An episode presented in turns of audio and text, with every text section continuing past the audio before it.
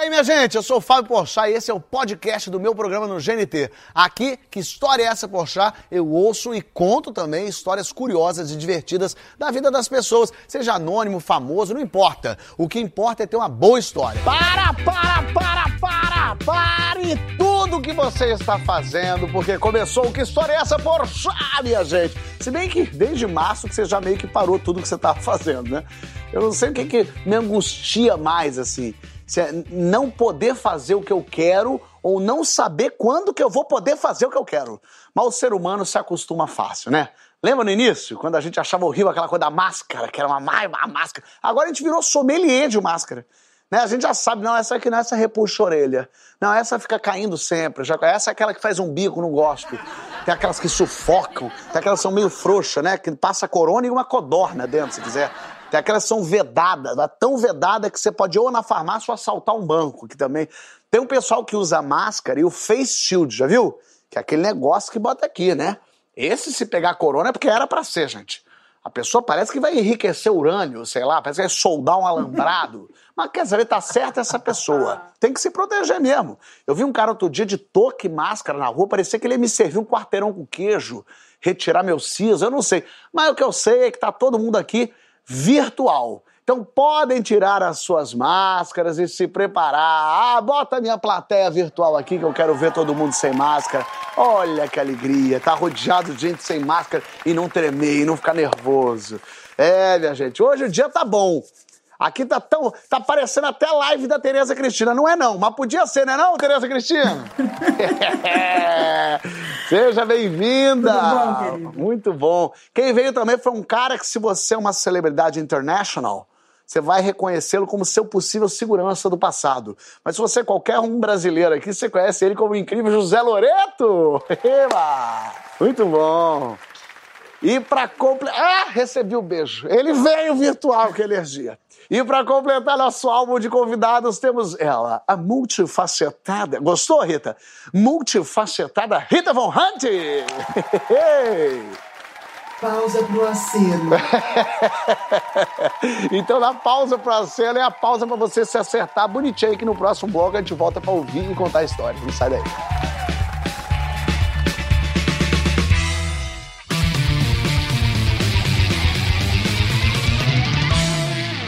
Que história é essa? Porchat está de volta! E hoje recebendo Tereza Cristina, Rita Von Hunt e José Loreto. Vamos contar histórias aqui. O programa é assim, virtual, mas a essência dele permanece. E as histórias que as pessoas contam aqui, muitas do passado, quando elas ainda não eram quem elas são. Hoje teremos exemplo disso aqui, sim. E eu acho que eu quero até começar com ele, para justamente ouvir. É, que nem às vezes você faz uma festa de ano novo, né? Você pensa assim, pô, ano novo é coisa boa, é coisa alegre, né? É coisa de comemoração. Mas quando a gente trabalha no ano novo, não, pode não ser tão divertido assim, né, Zé? É, pode ter sido o pior ano novo da, da sua vida. Como foi o meu. Foi isso. Sal... Não saudoso 2003. 2003, quer dizer, isso aí, ó, lá de Guaraná com rolha. 2003 você tava onde nesse ano novo maldito? Poxa, eu fui fugido para Hollywood. Que isso? Fugido porque eu estava fazendo uma faculdade de economia, forçadamente, pela por essa família tradicional brasileira que fala que o filho, a ovelha negra da família, fala assim: não, eu quero ser artista. Que artista? Quer ser vagabundo? Sei. Vai estudar. Aí fui eu fazer economia. 19 para 20 anos. Aí eu falei, pô, pai, vai ter um work experience, eu quero aperfeiçoar meu inglês. Meu inglês, meu curso de inglês, cada período era para durar seis meses. E, e, o meu durava dois anos. eu repetia mesmo, que eu faltava. Não tinha, não tinha saco para as línguas. para essas línguas.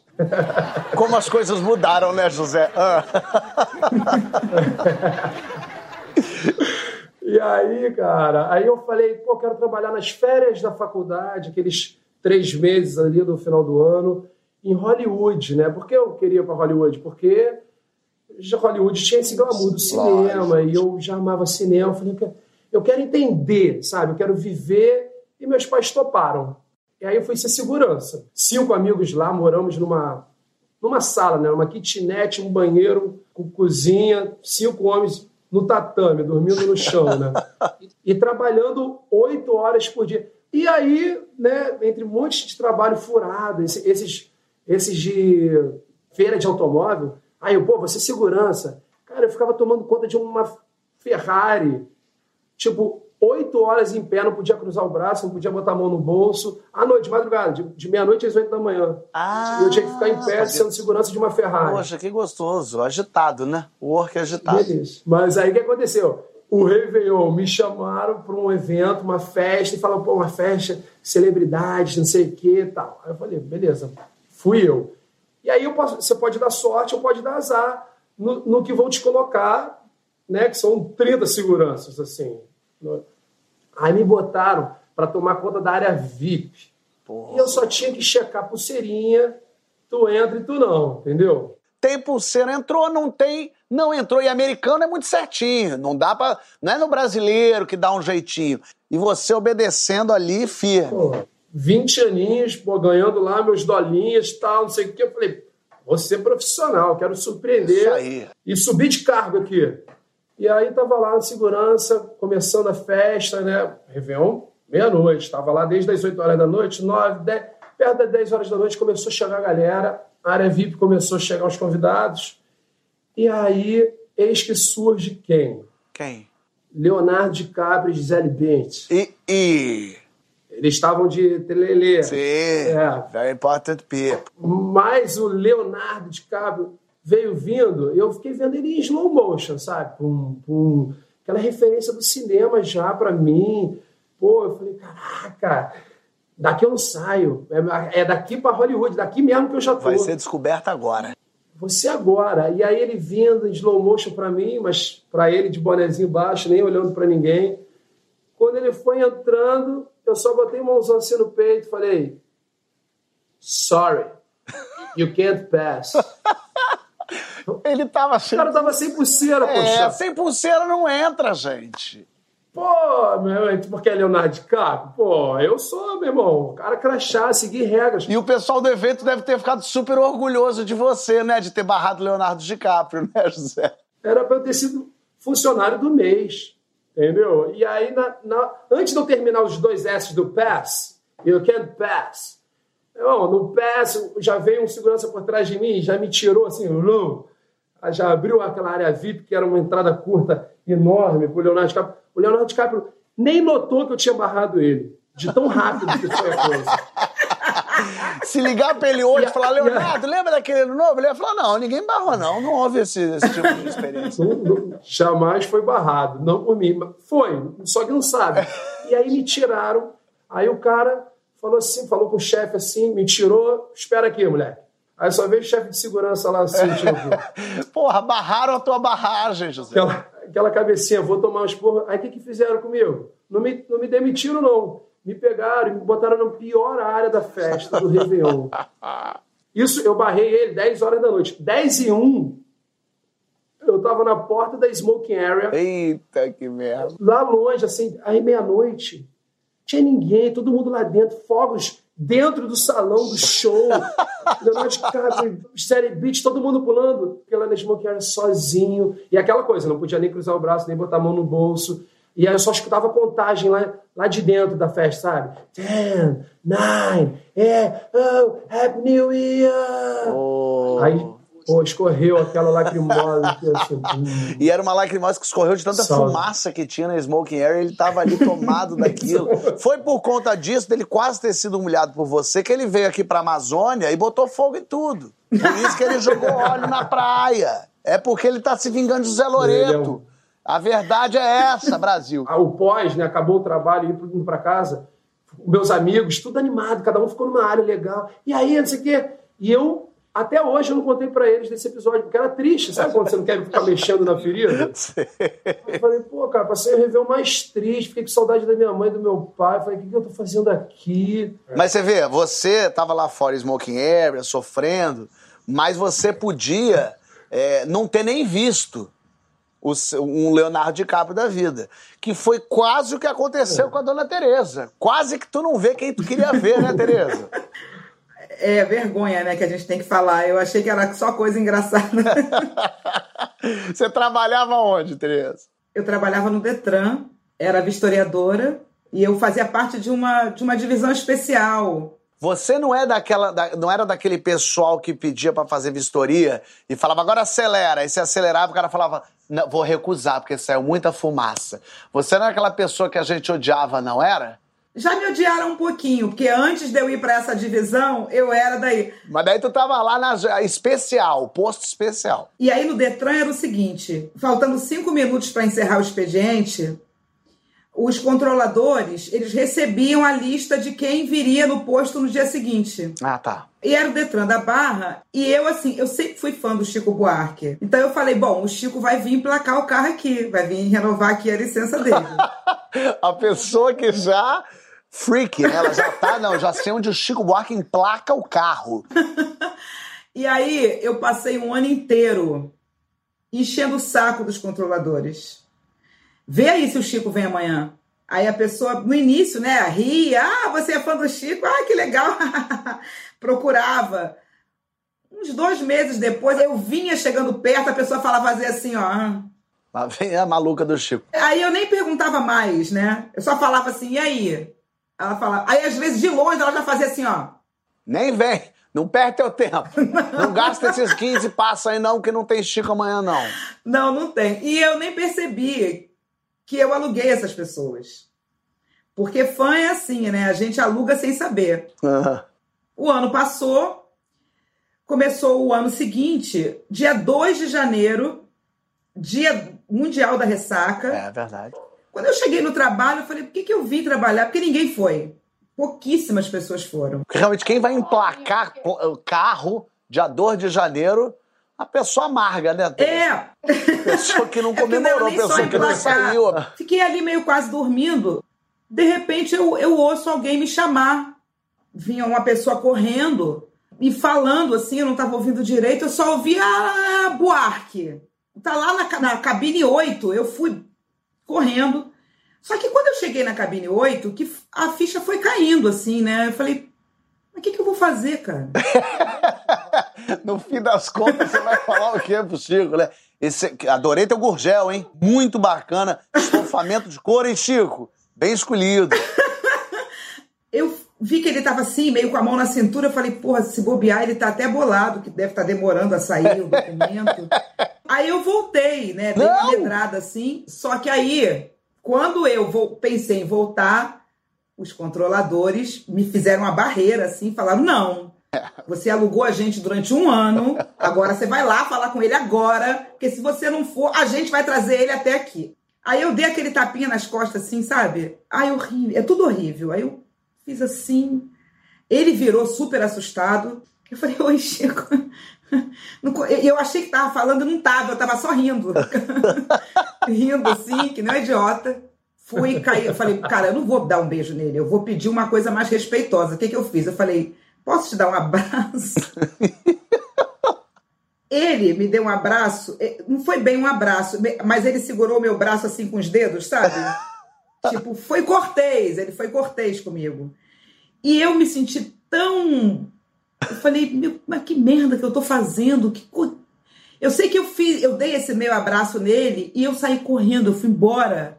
Pra ele, pra, sei lá, eu queria sumir da face da terra. Tu não queria Todo que ele marcasse tua cara, né? Teu rosto. Então, falar e marcar a cara. Aí, anos depois, né? Não. Eu comecei a cantar na Lapa, fiquei amiga da, da família dele, da, da Cristina, dos irmãos, do- do- dos netos dele, da, da, da, mãe dele, né? Fiquei muito amiga da Memélia. E aí a Cristina fez um cozido lá na casa da Memélia, em Copacabana, e eu fui no cozido. E aí, de repente, eu tô no cozido, eu achei a sala meio assim, um silêncio, sabe, na sala, né? As pessoas estavam conversando, de repente todo mundo parou de conversar. Falei, o que que tá acontecendo nessa sala? Quando eu virei, assim, ele estava sentado. Eu fiquei em pânico, porque eu- na minha cabeça ele ia falar, puta, aquela maluca do Detran aqui. E eu, Você achou que ele ia olhar Aí e falar fui assim: o emplacamento cozinha. não saiu! Do, o meu carro foi clonado, ô Tereza. Como é, que, como é que pode o Detran lidar com as pessoas dessa forma? Cara, eu, eu, eu fui pra cozinha E aí fiquei na cozinha com os meus amigos. Alguém levou uma garrafa de cachaça lua cheia. Eu sei que tinham duas luas cheias. Eu tomei uma lua cheia e meia, porque eu bebi uma garrafa de cachaça praticamente sozinha. Tava praticamente com ascendente e lua cheia já, né? É, e aí fiquei bêbada, aí fui, não consegui falar com ele nada, foi horrível, horrível. E aí no dia seguinte, quando eu voltei para casa, tinha um, um recado da Memélia, a mãe, a Memélia era muito maravilhosa, ela, ela falava meio soprano assim, ela, Tereza Cristina, queria te avisar que da próxima vez que tiver alguma coisa aqui em casa, o Chico não virá. Eu já vi que você tem medo dele, ele não vem mais. Quer dizer, as pessoas estão mantendo isolamento social do Chico Buarque há muito tempo, de você e ele, né? Muito antes de corona, a Tereza Cristina já não pode ter acesso ao Chico. Poxa, ainda tem um adendo. Nos 100 anos da Memélia, eu fui na casa dele, na casa do Chico. Já conhecia ele, né, por eu ser cantora e tal. Tava nervosa, bebi bastante e, e a minha pressão começou a cair, me veio um teto preto e eu apaguei. Você não tem, você não E- tem maturidade emocional para encontrar com o Chico Buarque. Não. Mas olha, eu, olha, assim, hoje em dia, graças a Deus, imagina, ele já até participou da minha live, enfim, que foi bem hilário, inclusive, que ele entrou e falou. A live era aniversário do Pitanga. E foi tão lindo que ele entrou, ele, oi Tereza, tudo bem? Ué, cadê o Pitanga? Ele achou que o Pitanga, ele nunca tinha feito live, ele achou Pitanga que ele ia entrar ele e ver o Pitanga. live, lógico. Ele só viu a minha cara. Mas, mas enfim, hoje, hoje já, é, já é muito natural, assim, eu, eu não tenho mais isso. E eu conversei né, com a mãe dele, na época, a Memélia, e ela falou: Ah, então você achou que ele ia lembrar? Não saber que isso aconteceu. É que nem lá o Leonardo DiCaprio com ele. Deve nem lembrar que ele foi no Detran, que, sabe assim, que teve uma maluca que me dá um abraço, Chico. É porque tem coisas que marcam na nossa vida é, e, a gente, e a gente quer que seja também um momento especial. Quando, por exemplo, a gente vai dar nossa primeira aula, assim, né? É o, é o, é momento que, que, que a gente guarda para sempre, né, não, Rita? Ai, que constrangimento, poxa. Eu vou agora passar por uma vergonha em rede nacional ao lado de dois ícones. Deixa eu ver, Teresa, já manda. te peço desculpas. José Loreto, já te peço desculpas pelo que a gente não vai viver. Porque, de- ai, depois dessa história, menina.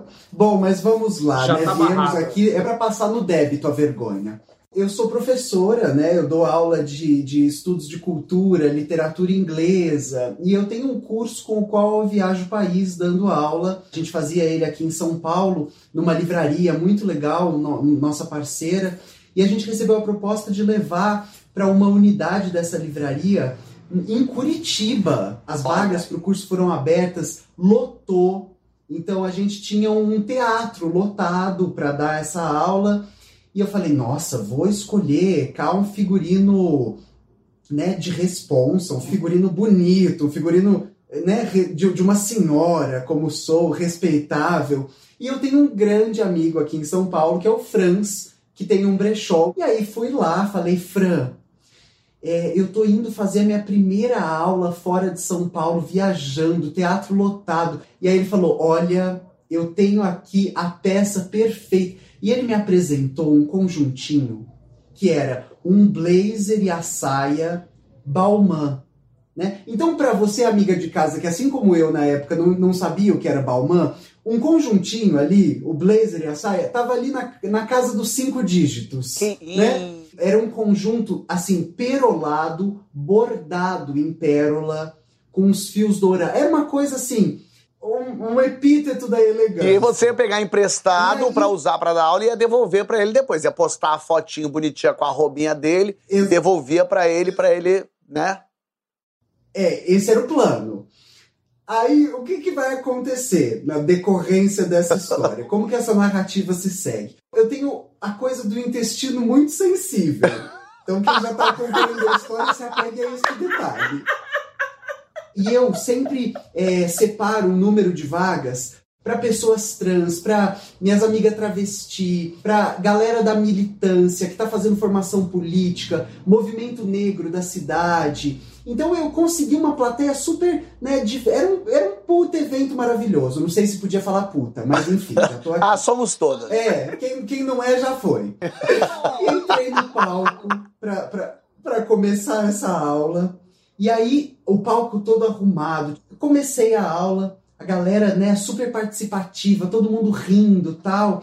Quando eu chego no slide número 3, e eu tomando a água, tomando a água, tomando a água. Quando eu chego no slide número 3, eu, eu senti aqui um, um, le- um leve movimento peristáltico no meu intestininho.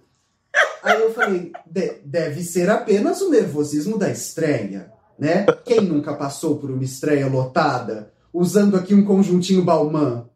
Isso deve ser apenas o nervosismo da estreia. E falei, eu vou é, dar o intervalo um pouco mais cedo, vou continuar. E aí eu tava no slide número 3, atenção, são 20 slides. Aí eu- e normalmente 15 minutinhos de intervalo. Aí eu falei, bom, então como vocês podem ver, a gente está aqui em Veneza, né? É, e aqui eu vou começar a tratar com vocês de um afresco em Pádua que foi pintado pelo Dio... Menina, no que eu falei Giotto, afresco em Pádua, me desceu uma gota fria de suor na nuca. E o meu intestino falando, não conte comigo pra nada. E aí eu falei, ai céus, ai céus, ai céus.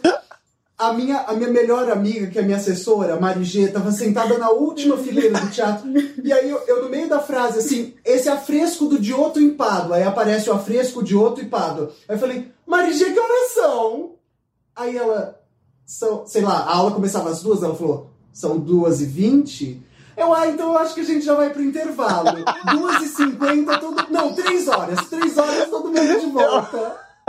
Eu gostei que já teve um raciocínio muito lógico de quanto tempo eu vou precisar, qu- quanto tempo o de Pádua vai precisar aqui para trabalhar. Porque dizem que o É. intestino é o nosso segundo cérebro. Eu chamo do cérebro do demônio, porque o intestino ele sabe quando é o pior momento. Ele viu o vestidinho, viu a plateia, viu que começou, ele falou: é agora, vamos lá. Aí eu decidi, né? Optei por esse intervalo imediato, emergencial, e saí correndo do palco. Poxa, eu entrei no, no camarim do teatro e o camarim tinha 122 portas. Eu falei, ah, não, por favor! E fui correndo, correndo, correndo. Cheguei num lugar que tinha uns funcionários. Falei, por, com licença, muito boas tardes. E trançando a perna, assim, a bacia travada. Eu, é, por obsequio, vocês saberiam me informar? Eles, o banheiro? Eu, sim, sim. Aí eles, aqui. Aí eu, menina, eu entrei no banheiro, tranquei, graças, graças a Jeová, Alá, Inxalá, todo mundo, a porta tinha tranca. Eu tranquei essa porta. Foi o tempo de eu virar a saia, que, que o fecho ainda era atrás. Tinha botão e zíper. Porque desgraça pouco é bobagem na vida da professora. E aí foi o tempo de virar a saia, tirar o botão, abrir o zíper, e aí vem o fato de que eu sou uma drag queen. Então, não era apenas baixar a saia. Existia o quê? Uma calcinha de enchimento, uma meia calça, uma outra meia calça, uma calcinha de aquendá, que depois quem quiser joga no Google. E aí eu tirei. E aí eu fui tirando camada, camada. E ainda tinha as unhas, tá? Não sei se vocês estão vendo. E, e com isso aqui, você não, não opera uma cirurgia como eu precisava. E aí, menina, deu- eu sei que deu tempo de tirar a saia e um pedaço do- dos undergarments, um pedaço das meia calças. E foi. Não. Hum, Ai, poxa, sim. Agora que eu comecei a história, eu vou ser, eu vou ser franca e verdadeira. E aí, menina, a história vai se resumir que, com, com bastante integridade, né? Eu, eu ali dei conta do que, havia, do que a natureza me encaminhou. É, as pias desse banheiro eram aquelas pias fundas, então eu dispus ali de algumas peças do figurino, bastante sabonete, comecei a, a, agradecer a minha mãe, minha avó, todo mundo por ter me ensinado a lavar roupa no chuveiro, né, roupa em casa. Fui lavando as peças. Banheiro de shopping é maravilhoso porque tem aquele secador bem forte, sabe, pra mão, que é um jato de ar quente. Já fui enrolando as peças, cada uma num secador. Então, assim, Manejei bem a desgraça. Terminei de lavar essas peças todas, secá-las, me vesti, saí do banheiro, as, colei as unhas de novo, porque na minha bolsa tava minha cola, saí do banheiro, e aí a Mari minha, tava branca, pálida, falou: falta seis minutos para você estar tá de volta no palco. Aí eu falei: tá tudo bem? Ela falou: tá, tá tudo ótimo com o seu figurino. O que, que aconteceu? Eu falei: depois eu vou te contar. Eu, eu virei e falei: por favor, a meia calça, tá tudo certo? Tá tudo. No... Ela falou: tá, tá tudo ótimo. Aí eu falei: eu tô cheirando bem. Ela falou: você tá com bastante. Ela falou, você tá com bastante cheiro de perfume. Aí eu falei, ótimo, porque eu me sprayei perfume, menina, do, do, do, fio de cabelo ao dedinho do pé. E aí voltei, entrei no palco e continuei dando aula. Com... E aí eu falei assim, gente, vocês me desculpem ter dado um intervalo um pouco mais longo. Eu acho que a água que eu tomei me fez. E aí uma menina levantou a mão da primeira fileira e falou: Rita, a gente ia te avisar tá tendo alguma coisa na água de Curitiba e é bom você só tomar água. Aí eu falei, ai, que, que momento oportuno para me avisar. Que bacana! que ótimo. Mas foi isso, assim, ó. O, o conjuntinho que, que quase por assim por uma vírgula não ficou com o cu juntinho nele. Saiu são e salvo da história. Eu fiz o post. Depois o Franz me contou que no dia que eu fiz o post, o conjuntinho foi vendido. Era uma peça de colecionador. E o colecionador vai devolver ainda hoje, assim que ele assistiu o programa. Ele... É por isso que eu conto com você para na, na, nas partes que eu falo nomes e lugares você colocar um pi. Você sabe que eu, eu passei por uma situação difícil fazendo um show de stand-up. E aí, é, é, show de stand-up sou eu sozinho no palco, eu com a minha roupa, não tenho o que fazer, tô eu ali paradinho em pé e fazendo uhum. show e tal. E aí, a mesma coisa, o intestino dá aquele aviso, Fábio, eu se fosse você, ia embora. Mas se, se quiser continuar, aí é por tua conta e risco. E aí começa aquele pensamento muito rápido, o cérebro funcionando muito rapidamente. Eu pensando, e agora o que eu faço, o que eu faço, o que eu faço? É, eu vou parar o show no meio, vou falar o que tá acontecendo. E aí eu olhei assim de canto de olho e vi que no, na coxia, né, onde, ali do palco, tinha um banheirinho. E eu falei, bom, ele é muito perto daqui. E, a, e o intestino falando, Fábio, eu não vou segurar mais essa, essa comporta aqui, não. Você pense rápido. E aí eu falei, só daqui a pouco eu falei, eu já sei o que eu vou fazer. Então eu, com o microfone na mão, eu fingi que o áudio parou de funcionar. Então eu tava falando, eu fiz. Aí eu falei, gente, desculpa, o microfone quebrou. Eu vou pegar o microfone novo ali. Pera aí, vou pegar o microfone. Eu, a mesma coisa, eu fui andando bonitinho até a saída do palco. Quando eu saí, sem brincadeira, em 40 segundos, Rita, eu deixei o microfone no chão, saí, tirei minha calça, rá, voltei, peguei o microfone e falei, voltou a funcionar, gente. E aí segui meu show da onde eu estava. O produtor, que não entendeu nada, ficou desesperado porque ele achou que tinha quebrado o microfone, tava lá, ligando, religando o fio e tal. e eu, lindo, porque eu já foi tudo calculado. Eu sentei no vaso, já, foi numa, numa baixada. Foi papá, tatei! Oi. É, então tudo bem e tal. Segui o show, fui até o fim legal. Voltei, quando saí, na, quando terminou, meu produtor ia falar, gente, essa parte elétrica do, do, teatro é muito ruim. Eu falei, é um absurdo. Eu, se fosse você, reclamava com o dono do shopping. É complicado. Se fosse você, não entrava naquele banheiro também. E o pessoal da limpeza também não tem feito seu trabalho aqui no banheiro. Olha aqui, gente. Passados esses momentos difíceis, a gente quer mais momentos difíceis. No próximo bloco, nossa plateia virtual vai contar as histórias. Inclusive, eu tenho uma convidadíssima especial, Rosana Herman, minha amiga de fé, minha irmã camarada, está aqui e vai contar uma história de quase morte. Não sai daí.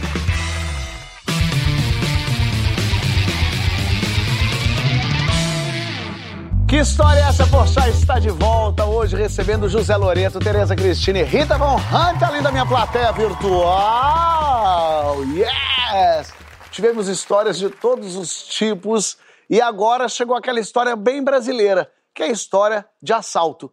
É, no Brasil isso é uma história comum. Se esse programa tivesse sendo feito na Europa, as pessoas iam achar isso quase uma excentricidade. Aqui, história de assalto, a gente até tá falando, ah, não, essa aqui, se o assalto não for espetacular, porque a gente já tem tanto, é tão comum pro brasileiro, mas essa é espetacular. E é o Diogo que vai contar pra gente. Diogo, vem pra cá, vem pra cá, vem pra cá, Diogo. Muito bem-vindo, obrigado por você estar aqui, tudo bem? Tudo bem, Fábio, tranquilo. Maravilha. Onde é que foi esse assalto, rapaz? Então, é, foi em 2009, eu trabalhava numa empresa em Diadema, né, uma empresa que fornecia peças para montadoras de carro. E aí a gente trabalhou numa sexta-feira santa. E por causa da demanda, a gente trabalhou das seis da tarde às seis da manhã.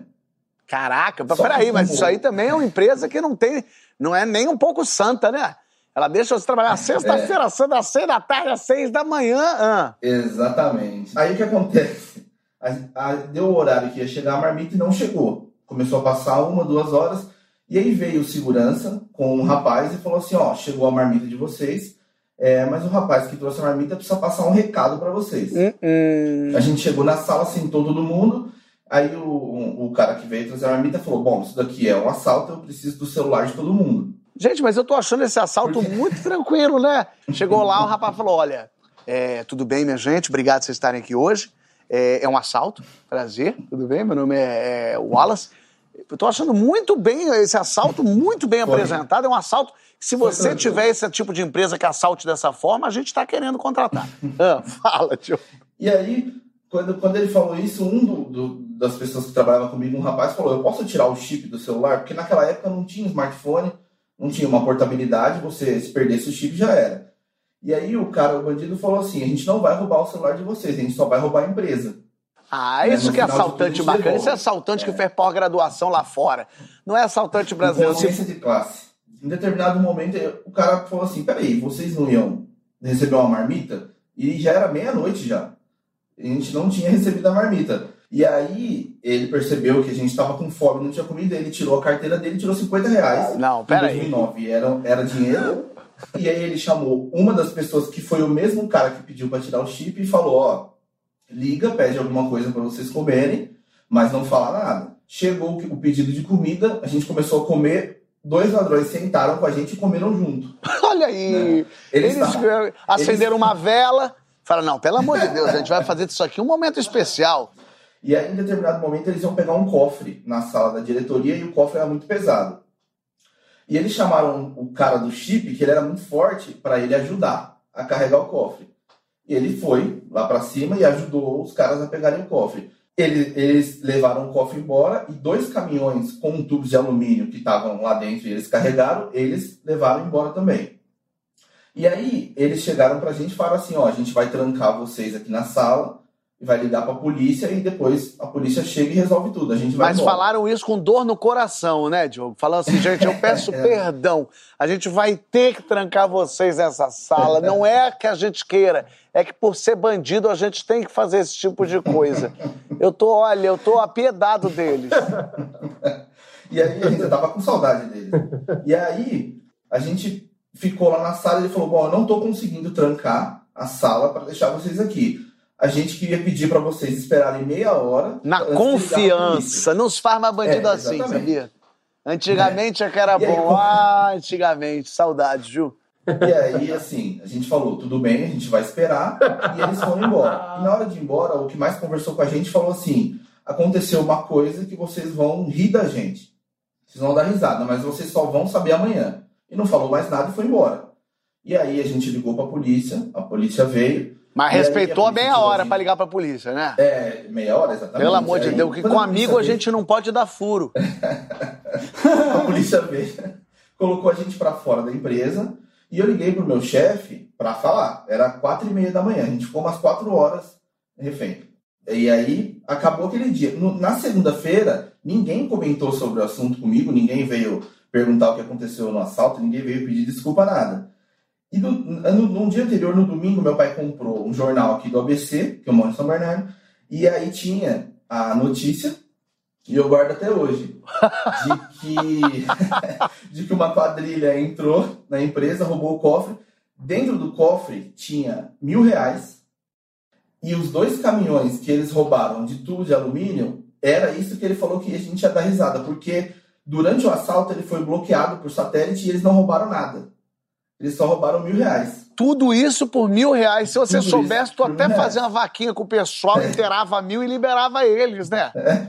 Falava pro Exatamente. assaltante, pelo mais- amor de Deus, a gente faz uma vaquinha, faz um benfeitoria, a gente ajuda o senhor.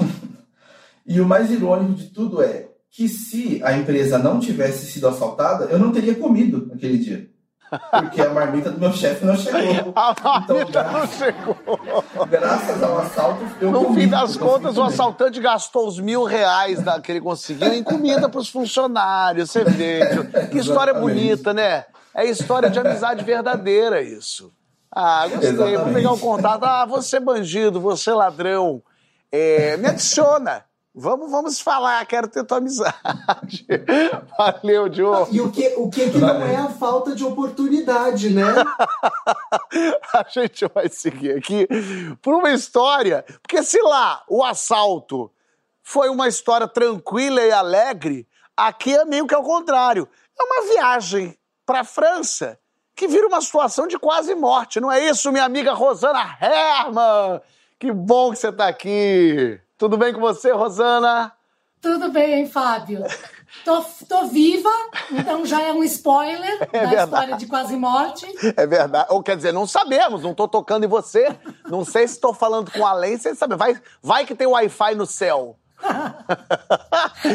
Rosana, você estava de férias na França? Eu era repórter. Durante muito tempo eu trabalhei como repórter. E repórter, não sei se você já parou para pensar, trabalha na rua e não tem banheiro. Se você precisa de um banheiro, você vai no posto de gasolina, na padaria, pega aquela chave que vem uma pessoa pendurada de tão grande. Então eu tava o tempo inteiro pensando, não, porque eu vou fazer a primeira matéria, se eu precisar ir no banheiro, porque eu tava menstruada. Aham. E aí, para trocar o OB, tipo, não, posto de gasolina não dá. Então tem que, você tem que ter uma logística. Tem que lavar a mão, tem que ter um lugar para pôr a perna. É, é complicado. aí eu falei, já sei. Porque tem, eu vou fazer uma matéria de helicóptero e eu paro no heliponto e deve ter um banheiro ali, eu já troco. Bom, aí calculei tudo, só que eu tava com tanta coisa na cabeça que eu tinha que fazer e eu pensando sem prestar atenção, eu coloquei o segundo OB sem tirar o primeiro. Ah, ah. E eu não sei se você conhece bem o sistema de funcionamento feminino. Eu acho que vale Mas explicar. não é tipo cafeteira. Que a cafeteira, se você não tirar o sachê, não entra outra. Eu botei o segundo OB, empurrei o primeiro pra dentro de minha própria pessoa, fiz as matérias, fui embora tal, e fui para o aeroporto e, e segui viagem. Horas depois, estou eu lá na, na França com meu marido, alugo um carro, pego o carro, começa a viagem e uhul. E aí fui trocando o segundo pelo terceiro, o terceiro pelo quatro, mas o primeirão ficou. Quando à noite eu tava no hotel, eu comecei a ter febre. Só que não, um pouquinho tá quente. Só que foi escalando, Fábio. Eu fui ficando tão febril, tão febril, que eu falei, eu vou morrer. Meu marido botava a mão e falou, você tá ardendo em febre, não é possível. Vamos... O que, que a gente faz? Ele não fala francês, ele não sabia o que fazer comigo. Eu falei, vamos botar tudo no carro e vamos embora para outra cidade maior, que aqui em Estrasburgo não, não vai ter nada, ninguém para me socorrer. Vamos para Paris, sei lá, quatro horas, você aguenta? Eu falei, aguento no carro, imagina. Eu entrei no carro, não deu 40 minutos, quase uma hora. Eu comecei a desfalecer e eu falava para ele, eu vou morrer, eu vou morrer. Eu estava entrando em septicemia. Eu ia morrer no carro. Aí ele, pelo amor de Deus, você tá aí. Eu desmaiava e ele dava uns tapas, falava assim: não morre, não morre. Ele viu uma daquelas placas de informação, um centro de informação, entrou e deu num postinho de gasolina micro e que tinha um centro de informação que era uma mulher numa cabine. Tadinha da mulher que E nunca viu isso na vida dela. Geralmente ela fala, Paris é pra lá. É a resposta que ela dá sempre. Exatamente. Aí chega um cara segurando uma mulher morrendo, que não fala francês, e falando, ela vai morrer, she's gonna die. E eu, sabe assim, e eles odeiam que fala inglês, melhor deixar morrer. Ih, vai morrer, mas inglês não vai tirar da minha É, boca, vai não. morrer porque não se sabe como ou de onde. Aquele tapinha que a Cristina deu no Chico Buarque, alguém deu um tapinha no ombro do meu marido e ele ouve assim falar em português: Eu posso ajudar alguma coisa porque eu sou médico. Meu Deus! Eu sempre pensei assim, em filme, quando aparece o anjo da guarda, eu falo, ah, imagina, o anjo da guarda fala a língua da pessoa. O anjo da guarda fala a sua língua. Ele falou assim: eu falo português de Portugal, porque eu sou de Luxemburgo, mas eu sou diretor de um hospital. Que loucura! E eu vou resolver o problema agora. A gente entrou no carro dele, ele foi para um hospital, as portas foram se abrindo assim, e a gente foi direto para emergência e eu fui internada. E eu estava em septicemia mesmo, e ele me deu antibiótico em tudo quanto era lugar para eu reagir rapidamente para não morrer. E depois que eu voltei a, a mim mesma, né, ele falou assim: Olha, eu só peço uma coisa a vocês, já que eu salvei a sua vida. Eu quero que vocês visitem Luxemburgo. Visite Luxemburgo. é assim que Luxemburgo Visite se Luxemburgo. mantém. Ele tem. Luxemburgo manda pessoas pela Europa falando línguas, vendo se as pessoas estão morrendo. Ah lá, morrendo. Vem que eu te salvo, mas tem que visitar Luxemburgo, tá, né, linda? Até hoje só visita Luxemburgo gente que quase morreu e que foi salva por luxemburguenses. Nós pegamos o carro, vimos como é que chegava em Luxemburgo, fomos para Luxemburgo. imediatamente? E imediatamente, não, imediatamente, porque não dá para mexer com essas coisas. A gente entrou em Luxemburgo, o rádio cantando em português Pobre menina, não tem ninguém. Tchan, tchan. Eu falei, o rádio tá falando português em Luxemburgo. O que, que é isso? Em Luxemburgo tem uma colônia gigante de portugueses. Por isso muita gente fala ah, português, inclusive ele. Faz sentido. E então, Luxemburgo é bonito? É lindo, uma coisa, um mimo. O único perigo é que você fica tentando não cair fora, que é tão pequeno. Você tá indo com um carro, você se distrai. Ai, saímos de Luxemburgo, tá aqui, volta. Aqui é Luxemburgo, Ai, perdão, já não é mais, eu passei. Agora aqui sim, aqui sim é Luxemburgo. É meio isso. Exatamente. Maravilha. Tá viva para contar Mas... história, tá aqui. Isso. Que loucura, Rosana. Tem que ficar, às vezes a gente faz tanta coisa ao mesmo tempo que é, é, às vezes é um OB, uma bobagemzinha, um negocinho que a gente não tira e que cria vida própria. e quando ele tirou de lá, o OB já não era mais um OB, devia ser já um gremlin. Na verdade, saiu o OB tinha perna. O OB saiu assim, me deixa! e saiu, foi viver a vida dele. Olha, Maravilha. depois dessa história, nunca mais. eu, eu parei. mas a gente não parou, não. A gente continua no próximo bloco com as perguntas do programa. Não sai daí.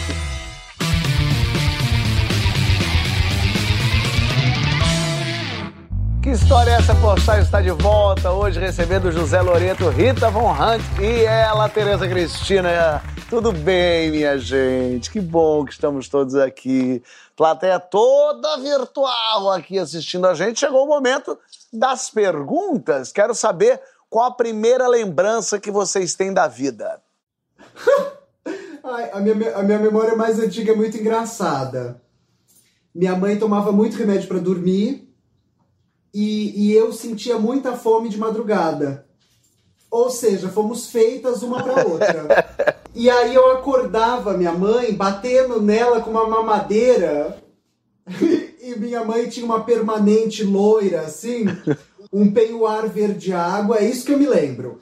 Esse algodão doce loiro, em cima de um peioar verde água, minha mãe segurando minha mamadeira, indo no corredor dos quartos em direção às cozinhas, falando: bebê filha da puta. Meu Deus! que horror! Zé, me fale, qual a tua primeira lembrança da vida? Cara, a minha tem a ver do intestino da caca também. eu, no terceiro período, perto da alfabetização, aprendendo A, E, I, O, U, eu lembro muito disso, um, dois, três, quatro. Eu tava com muita vontade de ir no banheiro e ficava constrangido de sair do meio da sala, né? Pedir, né? Posso ir no banheiro. Aí comecei a suar frio, não sei o quê. Na hora que eu decidi sair, eu me liberei dentro da calça, dentro da roupa. Meu Deus, vergonha. Aí o que, que eu fiz? Eu fui muito sagaz. Eu tinha uma maçã, eu dei uma mordida na maçã, joguei no chão e falei, um rato.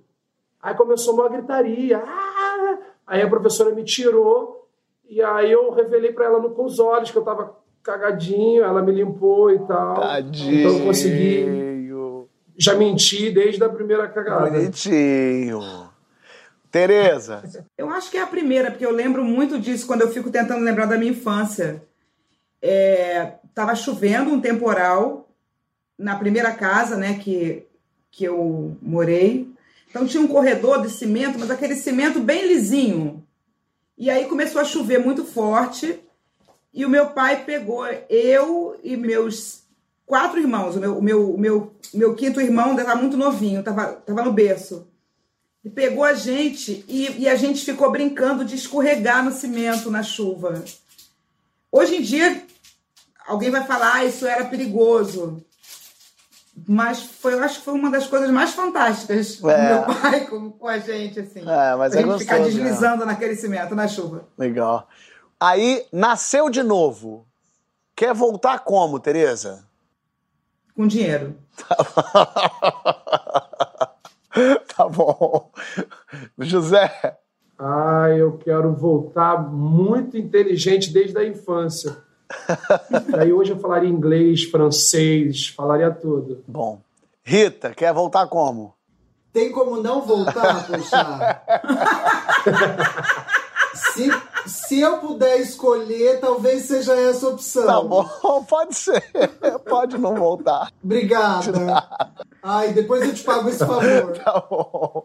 E qual foi a maior loucura que você já fez pela sua profissão, Rita? Ô meu anjo, se tá com as unhas coladas de super bonder, peruca colada no couro cabeludo, amarrada numa cinta e com o piu-piu colado pra trás não for loucura o bastante pra você? Mas enfim, é, a gente apresenta um programa que passa na América Latina toda. É, e a gente fez uma turnê que era um dia por país. Meu Deus. Então era assim, a gente acordava, a gente já não sabia mais aonde a gente tava, coletiva de imprensa com quem, que, que, que sotaque que era pra fazer com o espanhol. Chegou um ponto que eu entrava na entrevista muda, saía calado e falava graças. Porque o Graças, no fim das contas, vai acertar, né? Ia todo mundo entender. Que loucura, realmente. Um país por dia. Tereza, Uma vez eu fui contratada para cantar numa casa na Lapa e era tudo muito estranho, porque depois eu fui descobrir que o cara, na verdade, ele queria montar um cassino e e, e me colocar cantando ali para distrair, para fingir que o lugar era uma casa de música, mas não era. aí eu falei, vamos fazer um teste. Eu vou lá, eu canto um dia e aí eu vejo como é que é a casa e tal. No dia que eu fui, não tinha ninguém. E aí tinha que começar a cantar, aí entrou um casal. E aí eu fiquei fazendo show para esse casal. E eu fiquei, meu Deus do céu, esse casal não pode brigar. Porque se eles brigarem, eles vão sair. E eles começaram meio.